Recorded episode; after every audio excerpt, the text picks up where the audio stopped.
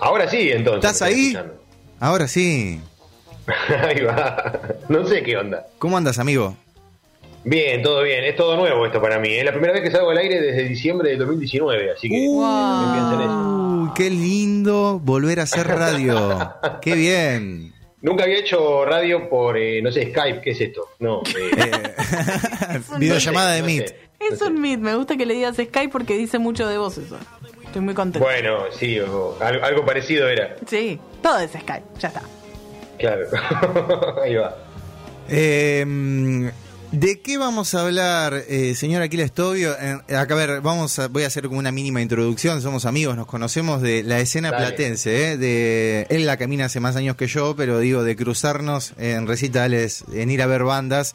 Yo, ahora es re loco esto, porque a vos, Cami, te veo acá, te miro acá de costado, y Aquiles lo miro por acá. Sí, mírame igual por la cámara. Es como ¿eh? que tengo que dividir dos ojos, onda Néstor Kirchner, uno para cada lado. Eh. Aquí le estoy, Turco. ¿De qué vamos a hablar? Eh, ¿Cuál es la idea? ¿Por dónde viene la mano de todo esto? Bueno, me parecía, me parecía correcto empezar con la escena de Manchester porque es una de las más influyentes, ¿no? Sí. Dentro de todo lo que conocemos hoy, básicamente es como, la, es como una gran raíz de todo lo que se escucha hoy en día, sobre todo del sonido que más se está usando ahora, las formas, ¿no? Todo, todo lo que está pasando ahora, yo creo que donde más va, por lo menos en la escena del rock y sus derivados, ¿no? En otros, en otros géneros es otra historia, pero por lo menos en esto me parecía como lo más entretenido, donde hay este lindos personajes para, para, para contar sus historias, ¿no? Así que para empezar está bueno. Y después escuché por ahí que dijeron algo de CBGB. Sí. Tranquilamente puede ser la próxima. Ay, me encanta. Porque vi la película sí, es un peliculón. Es un peliculón, muy buena. Bueno, ¿por dónde, ¿por dónde tenemos que empezar si hablamos de Manchester? Bueno, si hablamos de Manchester tenemos que empezar por Joy Division.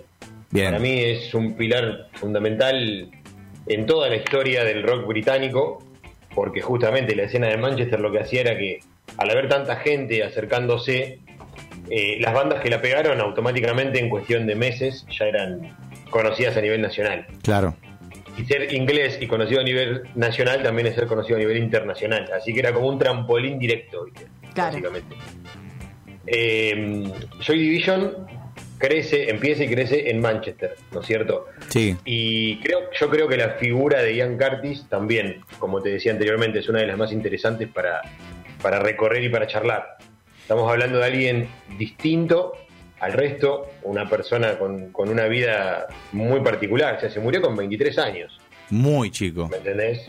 Muy pibito. Y después de, ah, muchos años, después de muchos años seguimos hablando de él. Totalmente, dejó un legado increíble. O sea, imagínate que entre los 18, 19, por él estaba ya eh, con, una carrera artística, por así decirlo. A los 20 ya había leído todos los libros de Kafka, por ejemplo. Nah, se muere. O sea, era una, una cosa eh, distinta. Para mí es un distinto, creo, creo yo por lo menos, ¿no? Es alguien que, marcó una manera de hacer música, una manera de escribir, una manera de, decir cosas oscuras a través de, canciones. Eso terminó generando todo un género, justamente, en la música. Ahí va. Ahí va. Qué loco esto, ¿no? De, un tipo tan instruido a los 20 años eh, y en esa época. y de otro planeta. Estoy viendo que. Eh, ¿Cómo se murió? ¿Cómo se murió? Eh, se suicidó. No. Sí, no sé si, no sé si leyeron algo. No, nada, desde la ignorancia. Yo estoy acá descubriendo el universo. Bueno, hay unas memorias que escribe. En realidad hay escritos de él y escritos de la hermana, ¿sí? Eh, contando un poco su historia, reflejando lo que fueron esos tiempos. Porque es como una historia cortita, son pocos años. Sí, un pibito. Claro, son pocos años lo que dura Joy Division como banda y, lo, y los documentos que hay, de, o sea, el archivo que hay de toda esa época es poco. Ahora para cerrarlo voy a recomendar una peli que está buena para adentrarse en tema. Bien. Pero bueno, primero tenemos que hablar de Tony Wilson. Tony Wilson era un periodista de aquellos años que estaba en un canal de, de, como si fuera un canal del interior, ¿viste? Como si fuera un canal así no conocido, no de los grandes medios. Claro, no masivo. No masivo, para nada. solamente la gente de ahí de Manchester lo, reconocía por verlo en el canal local, digamos. y encima le daban notas de mierda, viste, las notas de color, lo hacían tirar por un parapente, o lo mandaban a hablar con un jubilado que había cumplido 104 años, no sé, ese tipo de cosas. Claro, onda, estás arrancando. Claro, claro. Eh, él es un tipo que, bueno, empieza a pedir más protagonismo y cuando le dan un poquito de aire, lo primero que hace es meter a los Pistons con él. Wow. Tranca. tranca, claro. Eh, el chabón ve, es como es un empresario, ¿no? Primero es periodista, es un don nadie, que uno más de la escena, pero después se convierte en empresario, porque entiende que hay como un nicho importante ahí de gente eh, y lo que hace es darle un formato en los medios y después, bueno, todo, todo el resto, hace, hace un montón. Em, cuando es una de las 42 personas, Tony Wilson, que estuvo presente en el primer show de los Pistols en Manchester. Ah, claro. O sea, los ve en un principio, estamos hablando de los 70, años 77, 78. ¿Viste? De una. Bueno, y ahí empiezan los primeros pasos de eh, Joy Division. Gracias a este programa, el loco llega a tener un bar, la famosa The Factory, y dentro de ese bar crean el sello. ¿sí? Y en ese sello empieza a grabar Joy Division. Él se hace muy amigo de Ian Curtis, lo admira como artista, pero también lo quiere como amigo y empieza a ser como el principal impulsor de la carrera de Joy Division como banda. ¿viste? Claro. O sea, así empieza la movida en Manchester con, esta gente. Eh, Rob Greton era el nombre del representante y era uno de los amigos de él. Era una persona como cualquiera de nosotros que empieza a, a laburar y a meter en sus proyectos a sus amigos, ¿viste? Claro. Básicamente. Y así, y así se fue se fue gestando todo. Bueno, no es, no es el único caso de una escena o, de una movida que arranca a raíz de un periodista, ¿no? Exactamente, un tipo que empieza a hacer lobby, porque en, esa, en esos momentos, imagínate los Pistols cuando aparecieron, boludo, para la gente era un vómito, ¿entendés? Claro, sí. No lo podían ni siquiera entender, básicamente. Sí, desde la letra, desde la vestimenta, desde la forma de vivir. Todo, todo, exactamente. Eh, encima en un contexto de, de revolución, ¿no? en un contexto político complicado, heavy, con una grieta importante entre, la, población todo, obviamente, todo lo cultural siempre tiene que ver con eso, pero, pero bueno, en este caso era como muy directo teniendo en cuenta las letras de los Pistols, ¿no? Anarquía en el Reino Unido, a ver, no hace falta saber mucho inglés para darse cuenta que eran, eran niños rebeldes. No, pero además re explícito, como no le dieron ninguna vuelta. Ya está. No, nada, cero vuelta, cero vuelta. Esa era la esencia de los Pistols, claro. O sea, no eran. Eh, todo lo contrario sería Joy Division. Eran, eran un, era algo que se vomitaba, ¿me entendés? Los Pistols. algo, algo que sale de, las entrañas, completamente genuino.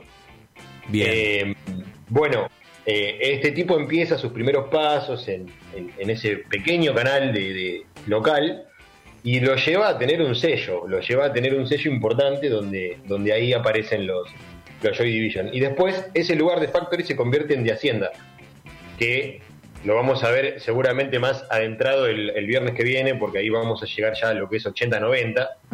Pero de Hacienda se convirtió en el lugar número uno, dicho por, por la prensa internacional, fuera de los Estados Unidos. O sea, en esos años, en una semana pasó de ser un lugar que generaba deuda a ser un lugar número uno del mundo que generaba ya un contingente turístico diario. Claro. Estamos hablando. Se hacían fiestas nudistas. O sea, estamos hablando de un espacio en el cual las bandas iban a tocar. Eh, en principio sí, después termina siendo una gran discoteca. Claro. Pero estas bandas seguían tocando, por supuesto, eran todos amigos de él. Bien. Bien. Básicamente. Bueno, entonces ahí es Tony Wilson. De Hacienda. Exactamente. exactamente. Y Factory Records. Exactamente, ahí donde se empieza a gestar todo. En el año 79 aparece el primer trabajo de Joy Division, que si quieren podemos escuchar un temita. Dale. Tengo Wilderness por ahí, desierto. Como para entrar un poco en tema, un, rinconcito de oscuridad, ¿te parece? Bueno, escuchemos un minutito y después nos subimos arriba.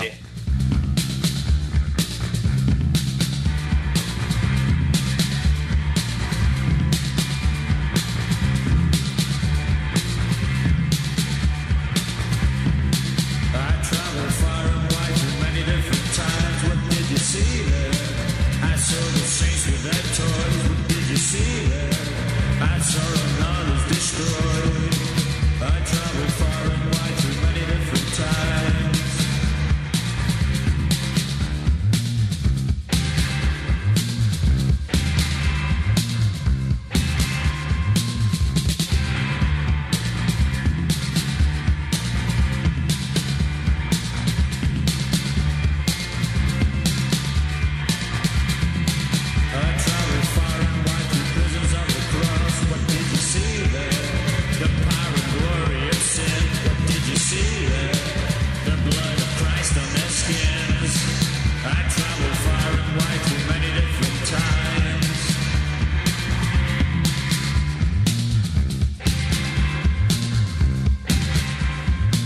Oscurito, oscurito, ¿eh?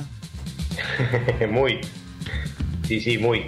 Bueno, eh, lo, fundamental de Ian Curtis, para contarle a la gente que por ahí no lo conoce como personaje, es que era un pibe obviamente súper depresivo, súper inteligente, súper depresivo, tenía un problema de epilepsia, prácticamente de nacimiento. Sus movimientos de manera frenética, así, viste, tipo eléctrico, se lo atribuían por ahí mucho a la droga y demás, sobre todo los medios en el momento que les gustaba mucho hablar de eso, pero en realidad era un problema de epilepsia lo que tenía, ¿sí? Ahí va. Eh, ha tenido desmayos en, vivo, eh, se han suspendido presentaciones. Y sí, o sea, una persona con epilepsia no puede estar en un lugar con luces, con, o sea, con luces tan fuertes. Con sonido tan fuerte. Claro. Totalmente. Cuídenlo. Totalmente, bueno. Ah, no lo cuidaron. en realidad, en realidad lo, cuidaron bastante, lo que pasa que él, eh, o sea, estuvo bastante protegido en ese sentido. Claro. Eh, está bueno aclararlo eso.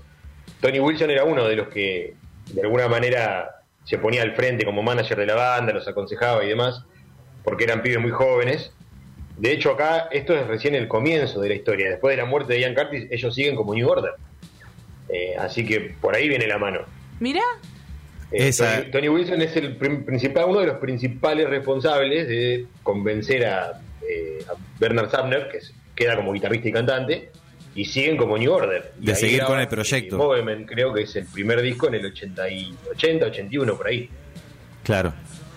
Qué, qué loco, ¿no? De, de esa. De esa desaparición, digo, física, nace ah. otra otra de estos ejes de Manchester. Bueno, justamente, viene, viene por ahí, por ahí la mano. Eh, este tipo, como te decía, que en su momento era un simple periodista, o, uno más de la movida que veía las bandas, eh, se convierte en empresario también en ese sentido, pues se da cuenta que había generado un revuelo enorme, ¿no? En todo Manchester. Claro. Eh, Joy Division como banda, como fenómeno. se hacen conocidos a nivel país, o sea, empiezan a vender discos en Estados Unidos y demás, y ve que ahí también eh, obviamente que cuando murió Ian Curtis terminó también con, problemas serios de depresión y demás, pero automáticamente se dio cuenta que tenían que seguir, digamos, de alguna manera los convenció de hacer algo y el desafío era estar a la altura de eso, imagínate, porque también a nivel prensa se había hablado mucho, imagínate un pibe que canta en una banda y se muere a los 23 años, imagínate los medios. No, olvídate, y, y, la gente más grande, obviamente, los pibes que hacen ahí adentro, cantando, bailando, viendo bandas. Se van a morir. ¿Cómo no se van a morir? Te iba a decir, me parece re simbólico además como una escena que habla de, tanta rebeldía, de tanta reflexión, necesita de un empresario para surgir, ¿no? Bueno, pero fíjate, qué buena la aclaración, pero fíjate qué loco que justamente no era un empresario de las grandes corporaciones ni de las grandes disqueras. Era un amigo más, era un pibe como Tommy, como yo, cuando vamos a ver bandas acá y nos terminamos siendo amigos de los pibes que están tocando, básicamente. Claro. Sí, era un relegado de los medios. Exactamente, aparte era un rezagado total porque era ese típico periodista al que no le querían dar espacio, justamente. Y empiezan a trabajar y a juntarse y a hacerse amigos por ser un poco outsiders, ¿no? O sea, cada uno en su palo, cada uno en la suya, pero así, después aparecen los Happy Mondays, que lo vamos a desarrollar bien el viernes próximo, y también eran yonkis de la calle, o sea, eh, ¿me entendés? Básicamente, es más, la anécdota es muy graciosa porque uno de los DJs que, toca ahí en, De Hacienda, amigo de Tony Wilson, eh, Mike Pickering se llamaba, eh, es el que los conoce. Lo, mandan a ver un concurso de bandas. Le agarra a la, última banda del concurso, ¿me entendés? Me voy a agarrar la ganadora para llevarlos a tocar. ¿Desde quién salió último? Los Happy Monday. Bueno, me lo llevo a ellos. O sea, ah. en contra, ¿me entendés? O sea, estaba hecho a propósito. Ahí va. Con ganas de joder. Pero bueno. ¿Cómo? Con ganas, gente con ganas de joder las bolas. Exactamente, exactamente. Y empezar a mostrar y a difundir cosas distintas a lo que venía pasando. ¿sí? Eh, la película que les quiero recomendar, como para a, todo a, todo, a toda aquella persona que le puede interesar esto, está buenísima. Eh, Sam Reilly hace de, Ian Curtis. Se llama Control, es una peli del 2007. Está dirigida por Anton Corbijn, que no es muy conocido, pero es un director importante. Era fotógrafo de Joy Division, eh, fue fotógrafo de Nirvana, de Tom Waits, ponele hizo grandes fotos épicas en esa época y también dirigió videos. Dirigió videos de Depeche Mode, eh, de YouTube también. O sea, de un, buen director también, un gran director. es una película que cuenta la historia de él más en primera persona, ¿no? No es una biografía de Joy Division, no es una biografía de la banda o, de Manchester, es más en primera persona eh, lo que fue su vida, ¿no? desde que empieza con Joy Division hasta que decide terminar con su vida, básicamente. La verdad me gusta porque es el salseo que necesito. Yendo a verla, Control se llama. Con, control, control en inglés, exactamente. Control, control. Tal cual, tal cual. Sí, sí. Y no sé si lo tienen a Sam Reilly, pero bueno, es, es un gran actor. Y lo logra muy bien. Pero aparte es muy parecido encima. A ver. Sí, es muy parecido. Es muy parecido. De hecho, la ves y te da la sensación como de. ¿Habrá sido así el chabón? ¿Habrá sido así? O sea. Muy bueno. Muy bueno. Y te da la sensación de que es él por momentos, es re loco. Eh, aparte, cómo labura con el cuerpo. En este caso, para el actor es fundamental el laburo con el cuerpo por, por lo que era él. O sea, lo que a él le salía naturalmente. Debe ser un quilombo para el actor tratar de interpretarlo, ¿no? Eh, tratar de hacerlo. Y el loco este lo hace muy, muy bien. Es una peli altamente recomendable para entender un poco su vida, desde el plano personal, lo que le pasa con Joy Division y por qué Joy Division es eso también, porque era un poco su esencia, ¿no? Básicamente. Totalmente, eh, de hecho después con la aparición de New Order, bueno, vos ahora lo vas a, explicar mejor, eh, se nota la ausencia del, digo, ¿no? Como que hay un cambio en, en cuanto al sonido y, a, y al clima de lo que se escucha. Totalmente, totalmente. Son, eh, son parte de lo mismo, son los mismos músicos, pero son bandas distintas. Eh, y la, principal, eh, el principal factor es porque no está, porque no está Ian, básicamente, totalmente. más allá de que ellos dan un giro, estas bandas solían usar un sonido bastante tecnológico, pero a la vez era como demasiado demasiado genuino todo, ¿no? Como que no, no tenían mucho equipamiento ni, nada por el estilo. Se hacía con lo básico. Ya después en la etapa de New Order es como que entran en, la New Wave. O sea, es muy fuerte lo que pasa en otros lados de Inglaterra, como de Pitch Mode, por ejemplo. Sí. Que hoy lo usaste para abrir y me, pareció fantástico. Eh, o sea, sí, porque ya como que entraba en clima, iba por ahí. Re, re, eh, re contra. Entonces en esa época, bueno, empiezan a ir por ese lado y, ya hablamos de New Wave, viste, viene el sonido más 80, eh, pero bueno, en el primer disco de, New Order, ahí tenemos un temita para escuchar también. No sé si quieren. sí, sí, sí, sí. ¿eh? sí, sí, sí. Vos, vos elegí lo que separaste y, y llevanos. Bueno, Dreams Never End es un temón para mí de Movement, el primer trabajo de eh, New Order como banda. Escuchamos, a ver. Dale, sí, por favor.